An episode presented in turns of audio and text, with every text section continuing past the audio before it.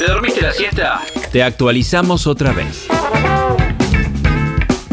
Así es, vamos a sumergirnos en las noticias y el día de ayer en los medios empezó a comentarse que tras una reunión entre el presidente Alberto Fernández y el ministro Sergio Massa, empezó a discutirse la posibilidad de derogar la ley de alquileres. Luego escuchamos eh, testimonios que decían que no es del todo posible, que no sería de este modo.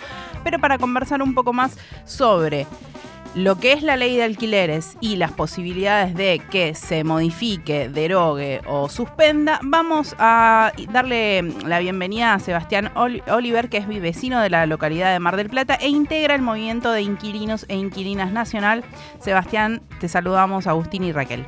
Hola chicas, ¿cómo están? Muy bien, eh, con ganas de charlar un poco y saber primero qué panorama tenemos de la ley de alquileres y cómo están los alquileres para los inquilinos e inquilinas en nuestro país. Eh, bueno, con respecto a la primera eh, pregunta, nosotros y nosotras desde hace prácticamente tres años, en 2020 se promulgó la ley y comenzó a estar vigente a partir del primero de julio de ese año.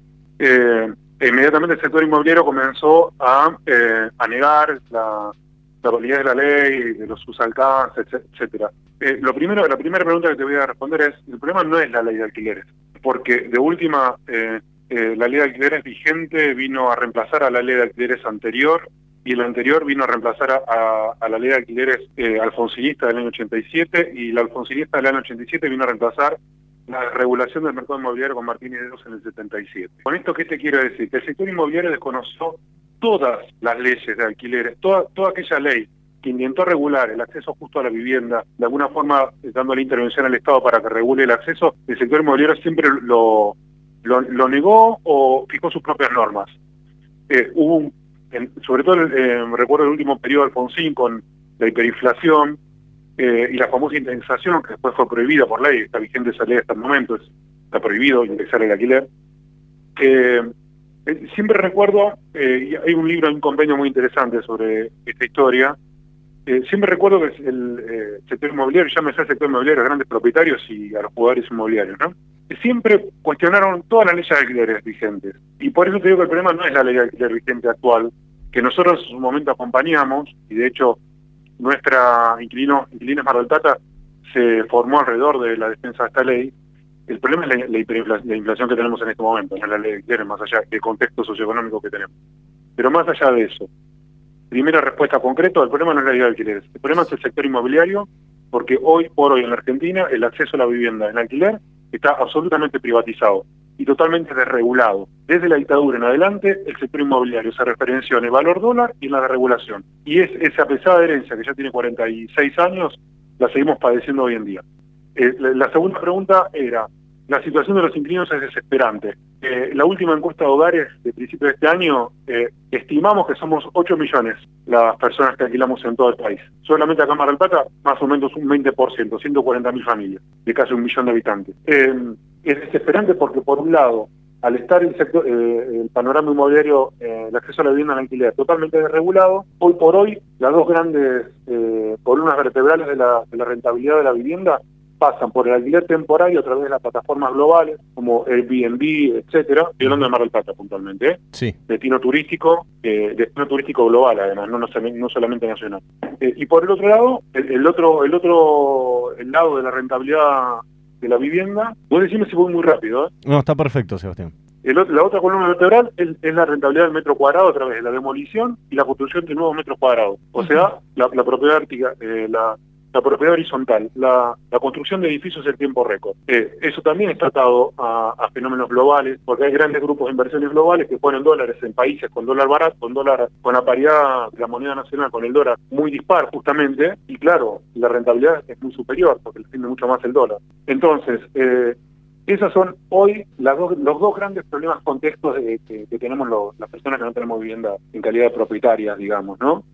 Y bueno, y detrás de ese problema está el acceso a la tierra. En la provincia de Buenos Aires, estoy hablando puntualmente de nosotros, eh, tenemos una ley, la ley de, acceso justo al hábitat, que primero regula el acceso a la tierra, es una ley que promulgó Scioli en 2014, se reglamentó y nunca se puso en, práctica, porque en realidad, el problema detrás de la vivienda es el problema de acceso a la tierra, por eso nosotros siempre decimos, decimos, reclamamos Las personas que alquilamos tenemos, tenemos derecho a una vivienda digna y a una ciudad digna también, que no una, a una ciudad que nos expulsa de los mejores lugares, que nos envía a los peores lugares para poder alquilar, una ciudad que eh, que deberíamos compartir todos, porque es un espacio público que en general eh, debería ser accesible a todos y no lo es. Ese es el problema general. Con esto, claro, estoy dando vuelta a la, consulta, porque todos nos preguntan por el tema de la ley de, la ley de alquileres. Y, y la 27551 no es el problema. El problema es, por un lado, eh, subrayo esto, el acceso a la vivienda en alquiler también, la, el acceso a la vivienda en calidad de propietarios, está absolutamente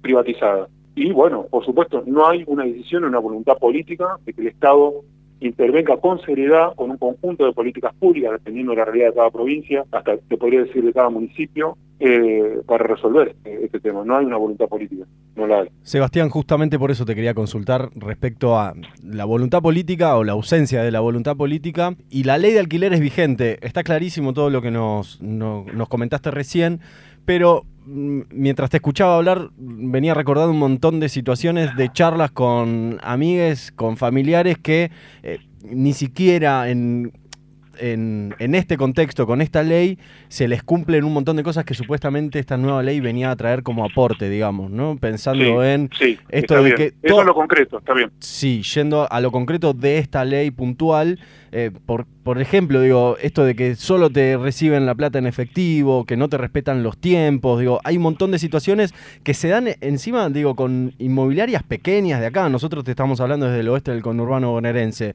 No es que cuando uno dice sectores inmobiliarios también se imagina todo esto que vos mencionabas, pero a la vez también se da en la, en la chiquita, si se quiere, ¿no? Sí, sí. El, tema de vivienda está en la chiquita. Eh, no hay, primero que la relación entre el locador y el locatario es una relación de absoluta desigualdad. Quien, eh, tus oyentes, cualquier persona que nos esté escuchando en este momento, eh, sabrán muy bien lo que significa firmar un contrato de alquiler. Las personas que alquilamos no tenemos ninguna posibilidad de negociar un contrato de alquiler.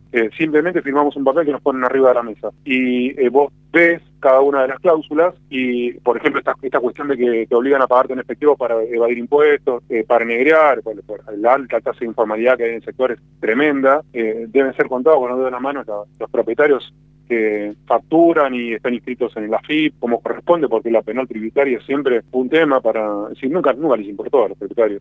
En general, eh, no voy a generalizar, pero eh, el alto grado de informalidad que hay en los contratos también es notorio. Con esto, ¿qué te quiero decir? No te pueden obligar a pagarte en efectivo. De hecho, la ley de alquileres establece que la, eh, modalidad de pago a convenir, digamos, eh, trata de bancarizar la relación, justamente para que haya una constancia, un recibo de pago mensual, un movimiento fijo eh, que medianamente blanquee la situación y sin embargo eso en, contadas ocasiones ocurre. Otro tema es el, la actualización anual que establece la ley, ¿no? Con el ICL, con el, con el índice del Banco Central. Sí. Eh, hoy, hoy por hoy, el, problema es que acá hay, hay una complejidad. La, tremenda inflación que tenemos vino a, complejizar esta la cuestión de, del índice anual, ¿no? De actualización del índice anual.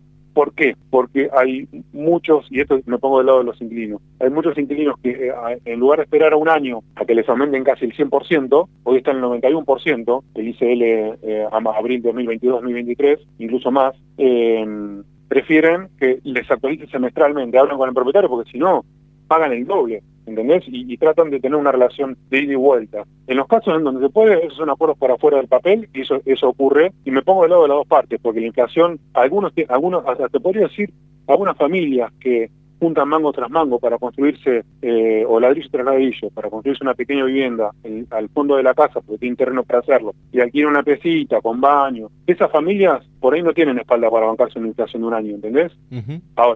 Eh, porque dentro del, universo de las personas que, que son propietarias, eh, también están los pequeños propietarios, aquel, ya te digo, este que alquila la pesita al fondo. El problema acá son los grandes jugadores del mercado inmobiliario, que son los que imponen las reglas y los costos. y no estoy hablando de los chiquitos. Entonces, eh, en, este, en este universo que es tan complejo, yo voy a, los vecinos y a las vecinas de a pie, de un lado y del otro, tanto del lado del propietario como del lado del, eh, inquilino. Hoy por hoy lo que está ocurriendo es que mm, las personas que alquilamos, yo estoy alquilando, por ejemplo, eh, trato de mantener una relación con, la dueña de la casa para que no haya sorpresas. Y por, por ejemplo, como dice la ley, 90 días antes de, de que se actualice de la actualización anual del contrato, o 90 días antes si el contrato está por, por caducar, eh, nos ponemos en contacto y hablamos. Yo tengo la suerte de tener un buen diálogo y del otro lado hay buena respuesta. Tengo una buena relación con mi locador. En, las, en los casos en donde esto no ocurra y simplemente se imponga, del locador al locatario las condiciones de cualquier tipo, como que te obliguen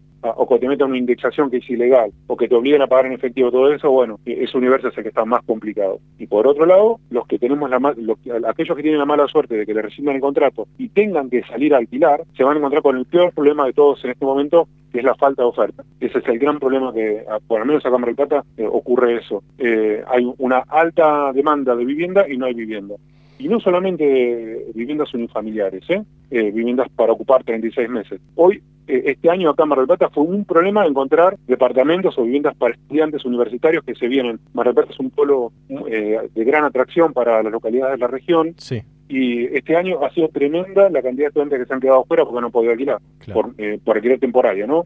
Nueve o diez meses. Ese es otro gran drama que tenemos vigente.